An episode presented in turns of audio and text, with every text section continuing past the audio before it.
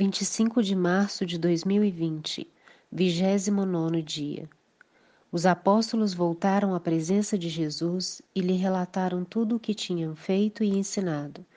E ele lhes disse: Venham repousar um pouco à parte num lugar deserto. Isso porque eles não tinham tempo nem para comer, visto serem muitos os que iam e vinham. Marcos 6, 30 e 31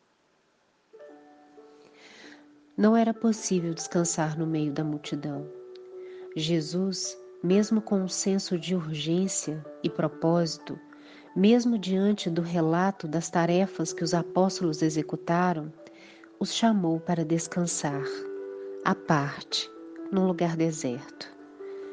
Até hoje, não é possível descansar no meio da multidão multidão de trabalho, tarefas, nem de pessoas. Mesmo que não estejamos, por enquanto, no meio das pessoas, estamos em meio a uma multidão de informações e preocupações. Tanta coisa ocupa o pensamento e cansa a mente. Esses dias têm nos mostrado como é difícil aquietar de verdade. O Mestre parou para descansar. Façamos o mesmo em algum momento do dia.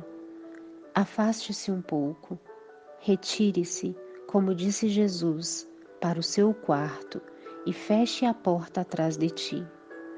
Ore ao seu Pai que te vê em secreto, e o seu Pai, que está em secreto, o recompensará. Jesus e seus discípulos não poderiam prosseguir sem descanso. Nós também não.